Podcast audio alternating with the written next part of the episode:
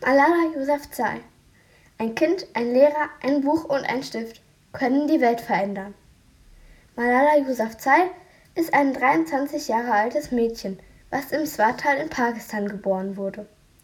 Dort war es normal, dass Kinder schon mit zehn Jahren verheiratet wurden und sie deshalb nicht zur Schule gehen, weil die meisten Eltern sich fragen, ob es sich überhaupt lohnt. Viele Leute können daher nicht schreiben, lesen oder rechnen.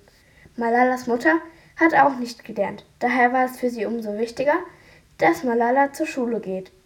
Die Herrschaft über das Swatal übernahm, verbaten sie, dass Mädchen zur Schule gehen.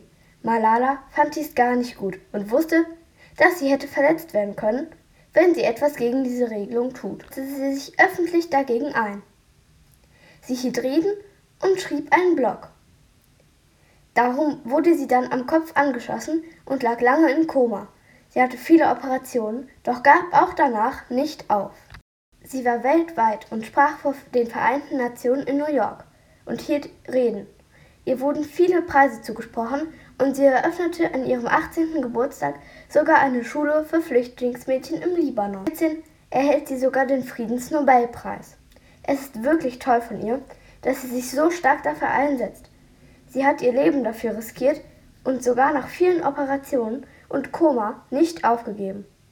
Ich würde mich nicht trauen, nach einem Koma noch weiterzumachen. Ihre Taten waren sehr mutig und heldenhaft. Deshalb ist sie eine richtige Heldin und hat alle diese Preise verdient.